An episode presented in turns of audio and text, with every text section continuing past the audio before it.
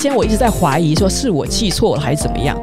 我有一大箱的书就这样不见了，就是被搬家公司搞丢了。当天我没有点。我就一直在想，说怎么搞，你就好像少了一箱东西。然后我就来来回回，我跑回我亲戚家，我再跑回来，找半天，我想说，怎么好像就是少了一一箱书？是我弄错了吗？因为我的东西就是有点多，就书一箱一箱的。好，就我跟我刚才检查一下，我确实发现了，就前一段时间哦，呃，我才读完了好几本书，那我放在那个箱子里，现在都找不到了哦。好吧，那所以就现在就只能干讲了。我们现在反正还好，就有几本书，有已经不太记得我那那那箱书。我其实书实在太多了，我不知道，我不知道那一箱里面到底有哪些书啦。就可能我想起来的时候再知道，再把它买回来了哦。我就凭印象讲一下哦，就是好，就是大概上上个月吧，宝鼎出版的日月文化有寄给我一本书，那这个是他们八月才出的书。这本书我当时看到书名，我觉得蛮有趣的哦。后来发现内容跟我想象中不太一样，但是我还是把它看完了。呃，是日本的书，每日新闻采访团队。著作的失控的匿名正义，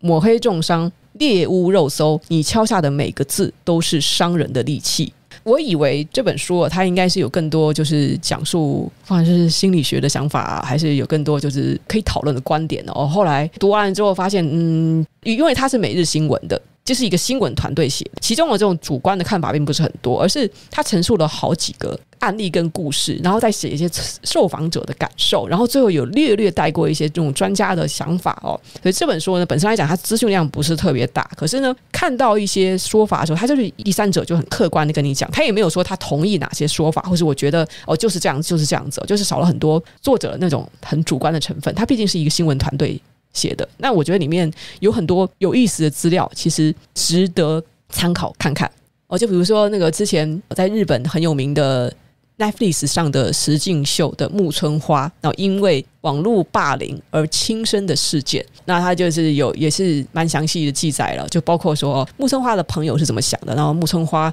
上节目之前他给人的印象是怎么样，在中途呢？好，那就是很多网友不知道的一个细节，就是因为木村花节目中途，就是说他在实境秀里给人表现出来的印象是他这个人有点强势，而且会正面跟人起冲突，他因此这样子就是不是很讨喜的一些行为被日本的网友攻击哦，甚至这种直接霸凌式的那种攻击。原来这幕后的故事是说，木村花他实际上并不想这么做，但是呢，Netflix 原创节目的团队跟他说你要这样做，因为这样有戏剧效果。扇人一巴掌还是干嘛的？反正就这里就是要必须要大呼小叫，这是木村花他遵从节目的指示做的。但是后来因为跟节目有这个保密协定的关系，即使他受到霸凌，他也不可以把这件事说出来。然后他当然很难受。那他的家长啊，就其实也有想要争取，就是跟这个节目团队要索赔，就说你造成了我我们这么大的精神损失，搞得他忧郁症什么的，你节目不打算亲自来说明，然后你也不打算是给他一个澄清什么的，你们这节目什么都不做。就当然就是节目团队就不作为，好，就是让他被攻击。其实他在朋友中其实有获得一些支持，但是因为他本身的个性其实是属于很纤细的那种，很多事情他会往心里去，跟他在摔跤的场上表现出来那种大大咧咧的反派角色的不一样。就是本人其实是一个蛮敏感的，而且很纤细的人。但是人们其实哪管他那么多，不认识他的人就会以为说，啊，你是在摔跤手里面做反派哈，你还穿了这么夸张的服饰哦，你在节目上表现出来就是那样子，所以我就认定你就是这样子的人，就是烂，你这是个性很差什么什么的，就随便骂他，攻击他的网网友有几个人真正的认识他呢？就就把人家霸凌到死了。木村花的妈妈当然是后来在记者会上揭开了这件事情，节目团队仍然坚持。说这个不是他们的责任，反正这中间呢也是也有有一些蛮让人心寒的这些黑幕啦。木村花的妈妈也这是蛮难能可贵的一点，她知道自己的女儿受到霸凌，因为忧郁症导致轻生。她在收拾后事期间，她就收到了一些匿名网友的来信，当这些网友也就不敢公开自己的真实身份，跟木村妈妈说明，这其实当时他们是参与了霸凌的其中一份子，因为木村花的死让他们感到非常的良心不安。其实他们也不晓得，其实他们就以为说只是因为好玩，或是说反正大家都在骂，那我也跟着骂一句好了。就仅仅是因为这样子，他们没有想到，结果木村花就就这样子死了。然后这些有非常少部分的网友给木村妈妈写信，表达了他们的愧疚，而有些人更进一步的透露了，其实是因为他们在生活中很不顺遂。哦，他们觉得说，在网上找一个公众人物做标靶打下去，似乎仿佛自己的生活就可以快乐一点了。好像就要把我的不快乐分给别人，那我就可以稍微轻松一点了。他们是怀着这样的心情，在木村花死后，良心不安呐、啊，就折磨着他们，所以他们再来跟木村花妈妈道歉。大多数人其实是在社会上的境遇并不好的，但是同时也有一些人其实是以男性，而且是社经地位高的男性为主的。平常他们这些人，就是这些霸凌者中，其实也不乏高知识分子。而这些人，他们平常对朋友是非常 nice 的，大家都觉得就是一个好脾气的人啊，很好，就完全看不出来他会做出在网上霸凌别人这件事情。那终其到底，这到底是到底是为什么？是我们的品德教育出了问题吗？因为其实匿名匿名并不是一个理由，不管是用真名还是匿名，那你会做错那件事情，就反映了你这个人是什么样子。就像是你没有办法对着镜子，然后你说那不是你自己。你做了那件事情，就代表做那件事情，不管有没有人看到，不管这世界这上帝存不存在，你没有办法。你做了一件很恶劣的事情，伤害别人的事情，然后还可以声称哦，其实我很温柔，我很善良。我不知道，也许大多数人他们会想办法去合理化，也算是人的心理学要自动保护自己的机制。没有人想当那个坏人，没有人自认是一个性格扭曲、对他人做出伤害的人。就比如，我觉得很讽刺一点，就是一些网友啊，老是在网络上指指点点说啊，你怎么可以伤害人的时候，你没有想过说，你说这句话也是在伤害别人吗？就是很难很难去讲。霸凌的当下，好，这是有几个因素。为什么在近年来匿名霸凌文化变得这么的越来越肆无忌惮呢？有些网友呢，哦，他们在日常的生活空虚贫乏。当他们说了一句话之后，尤其是在霸凌公众人物的现场，他们说一句话之后呢，会带来什么效应？很多有同感的人，或是不管怎么样，反正我就是讨厌他。那么你攻击他，我就先按赞、按赞、留言、支持、分享，产生的涟漪，让这些人产生的哇，我有影响力的虚荣感。我说的话还是句话。你说为什么小人物，或是那种没有镁光灯聚集的地方，根本没人？就是即使大家不同意哦，就犯了很小的事情，这些乡民是不想理的。他们想要到人多的地方，人越多越好。那是因为他们想被看见。霸凌的行为通常是被越多人看到，越是会发生的。那些很伤人的话，那些带风向的话，都是为了得到认同。所以这根本上呢，其实当他们在打击、在攻击这个受霸凌者的时候，他们也许关注的并不是这个靶是谁，也关注的也不是所谓的正义。而是说，当我发出了这一封留言，我得到了这种群体的认同感。不，尽管那些人不管是阿猫阿狗，还是说其实他认同的不是我这个人，他只是因为讨厌这个人，所以认同我。那个时候，他们那种得到的虚荣心是网络发达、社群发达时代之前是不存在的，是前所未有的。再其次呢，就是说所谓的蹭热点，我们说到霸凌的现场，你去留言，然后得到了很多的支持，很多的赞。这种得到了虚拟上的认同，尽管我们根本就不知道那群人是谁，但是你得到认同，会给这些人带来一些所谓的就是精神上的，这是一种好处。之外呢，名人、意见领袖因为这件事的热点而去讨论，他们也会得到声量，而且那个是实质上的声量，所以呢，就就变成了另外一个群体在霸凌这个人。我们假设说，看到木村花他在电视节目上做出了很不得体的行为。然后，当然有一群人还是一定还会喜欢木村花，觉得说：“哎呀，有个性！哎呀，这个人就是大大咧咧，这就是他的个性啊！而且对方呢，哦，怎么可以如此的？如果他是他的争议，主要是说他的竞技的服装被拿去洗衣机里洗坏了，然后他就因此大发脾气。那也有人会说：对啊，同居的人，你怎么可以这么不小心？你把他的衣服弄坏，那对他来讲，那是很重要的道具啊！你就是这，他本来就应该生气，他有理由生气。可是呢，就争议，他一定会产生另外一群的想法，就是说，再怎么样，你也不至于这么生气吧？你需要对人家这样子。”大小声吗？哦，太没有气度了！你怎么会这么没有修养？一定会有人想要碎嘴，对不对？然后这个事情你要说它本身是有对错吗？一个人不小心了，然后洗坏了他的衣服，然后木村花也不是，他当下很感到很挫折啊。然后再来，其实大家也不知道幕后其实是节目要为了要做效果，要引领他，必须要这样做的。在这种你们知道的事情以及不知道的事情各种因素的推动之下，呈现出了舞台上大家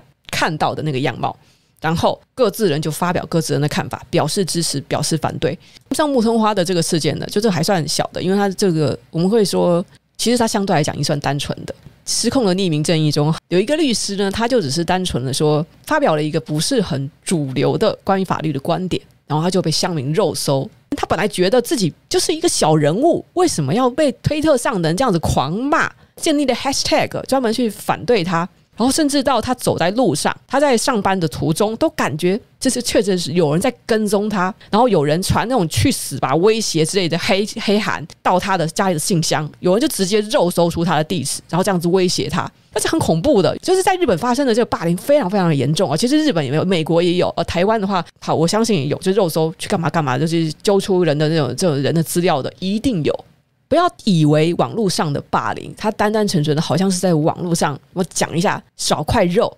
就是如果说这个肉搜肉搜到了涉及他的，到已经侵犯到他的现实生活，他的地址被弄出来，他本来可能不想露出真名，结果他的真名被弄出来，然后他的身家、他的家庭成员全部都弄出来，你说这对一个人是多可怕的事情？这到底人家是跟你犯了什么深仇大恨，值得这样子被你这样子曝光个人资料到网上？所以在我看来，你去曝光他的个人资料，不管是出于什么正义理由，那个都是很没有良心的。怎么会有人做出这种事情？那当你敲下每个字的时候，你可能会以为说，我就骂了他一下低能啊，我被人骂低能，我都感觉没有什么了。为什么他被骂一下低能，他要这么难过？不是让你将心比心啊。我们说一个自杀者，他是不是因为被人骂了一句低能，骂了一句脑残什么的，他就要上上去自杀吗？当然不是嘛，他是被排山倒海的人不断的攻击，而且人怎么可能完全不受影响呢？尤其是作为一个可能在网络上他本身是有心在经营社群的公众人物，人不放心上去，你说他完全是假心假意，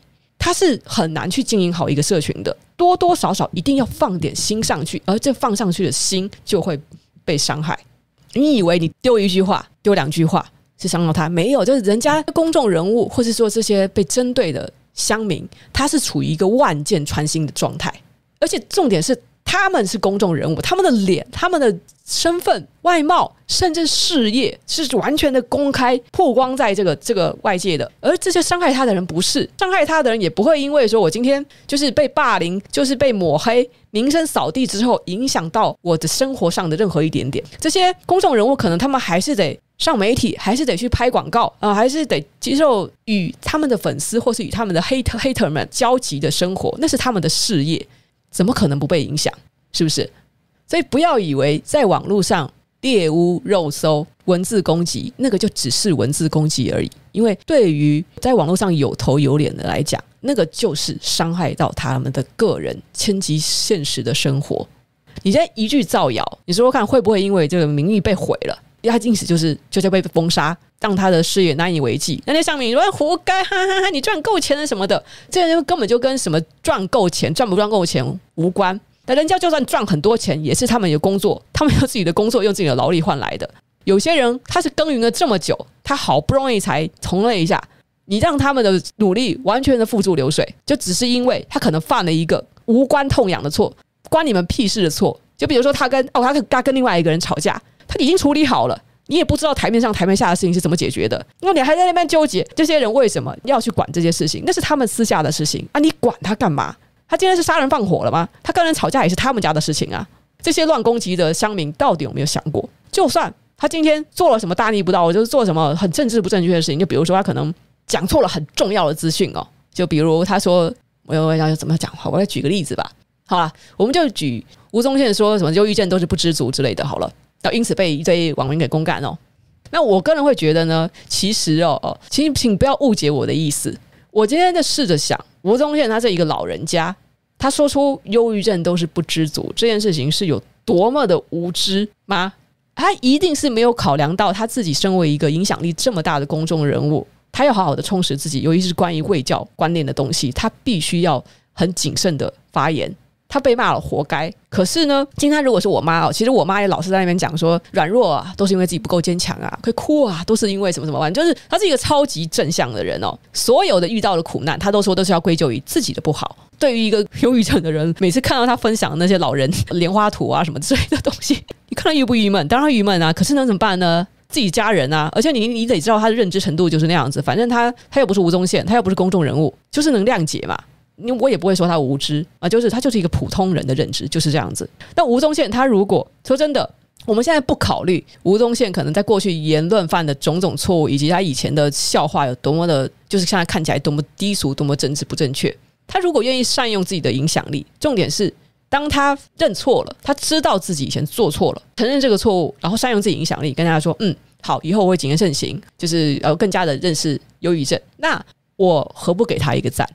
我还需要再去计较说他之前错了吗？这不就是一个很简单的道理吗？谁不会做错？谁不会说错话？而不就是在公众镁光灯下的人，他说错了，说错了一些事情，他容易被放大检视嘛？说真的啦，我这样讲好了，以吴宗宪他现在的这这所谓的、呃、这个影响力，或是今天社会上其实不会有更多的人，因为吴宗宪说了一句“忧郁症都是不知足”而产生了这个新的想法，反而是因为因为他说错了这件事情，很多人终于认识到说：“哇，这个真的是一个很要不得的想法。”当然，我们不是说因此要感谢吴宗宪，不是这样子的，而是说是他反映出来的是这社会的很大一个群体本来就是存在这样子的误解。就以吴宗宪他说忧郁症都是不知足这件事情呢，我不会把它扩大解释到说这吴宗宪这个人就是烂，而是我发现呢是哦，真的很多的老人家哦，很多的这个公众人物有这种错误的认知，而且他们随便讲一下。哦，还觉得这是一个玩笑话，是一个很轻松可以带过的，往往没有想到会发生这么大的风波。它代表的是一个很大的群体，代表的是可能是百分之七十、八十甚至九十以上的人的观念是这样子。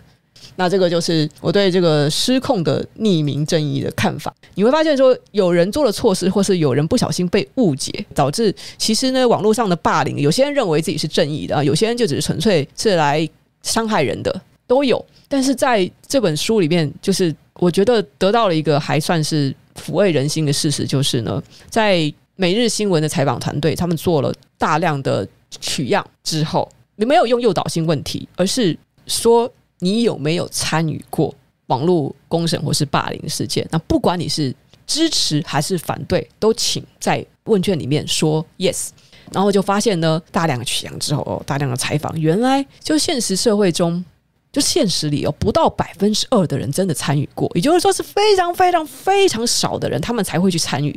这个网络上所呈现的，就是当即呢，可能在参与霸凌，呃，围观吃瓜群众，还有当事者，就是受被霸凌者当下的时候，你会觉得那个好像哇，是 overwhelming，太太沉重，太好像是整个世界都在骂你。他们顿时那个想法一定会是扩大的。网络霸凌中还有一个特色哦，这个是我之前有听邓惠文医师跟另外一个精神科医师的 podcast，我忘掉那个集数，我可能要得往前找。他们讲到了说是网络霸凌的一个很不对等的模式，大家可能会忽略了。霸凌者在攻击这个人物、攻击被害人的时候，他们所争论的点是一个完全不线性的，就是不会像我们吵架哦，你一句我一句，你一句我一句。一个是会有时间差，然后再来呢，参与的人会非常多的，可能同时有一百个人提出了一百个要骂的点，针对的一个人，而这个人呢，他是没有能力反击的。他骂的点根本不对，那是一个误解，是都曾经第一个人的误解。如果他真的有办法去彻底的击溃第一个人的论点之后，第二个人就会紧追的说：“那你说这个呢？”第三个人就会紧追的说：“你这个说法是怎么样？”然后或是在针对他反驳第一个人的论点中，再去歪曲，再去走岔路，就是说这是一个争论不完的，永远没有办法反驳完的。他们是完全是手无缚鸡之力，但是不是一个线性的，不是一个公平的战场，永远的达不到点上，永远的有开不完的战场。这就相当于说，他一个人只能手持一支剑跟一个盾牌，敌人是来自四面八方捅向他的。这个是网络受霸凌者的一个面临的最绝望的状态。这个就是就是我我听邓慧文有一集是讲到网络霸凌的这种不对等的规模。我们大多数人可能会以为说，在面对网络霸凌的时候，如果你正气凛然，你就好好的澄清。但是事实上呢，是不管你怎么解释，永远打不完的。有些人根本就不是因为某个点，或者你想要想要你解释清楚什么。来攻击的，即使是少部分人，他怀着恶意，那已经足够让这整个事态变得非常复杂而且混乱。这些怀着恶意的人，也不是第一次来带风向，也不是第一次来捅人了。他们都是今天不黑你，他们也会黑其他人的人。当然，我不是说呢，所以被霸凌者呢，他们就完全的没有责任，而是说他们通常他们所承受的攻击，他们所要负责任的范围以及程度，已经远远远的超过了他们应该要付出的代价。群众已经变成嗜血的，已经是近于一种猎物似的在在屠杀，中间已经烽火连天，已经失去了方向，失去了意义，就已经失去了原来正义的本质。每个人都变成了霸凌者，但是那些霸凌者没有意识到，所以这一本宝鼎出版的《失控的匿名正义》，大家可以去详读一下里面的故事，以及它里面专家给出的意见。那可能会对现在这个社会上的一些关于网络霸凌哦，尤其是匿名正义魔人霸凌的事情，你会有产生更多的想法。我现在讲的其实还是很浅白啦，因为毕竟现在将近两个月前看完的，我是凭印象在讲。好，那可能会有一些不准确的地方。好，然后我们第三个话题是什么？呃，我提醒我一下，长线思维。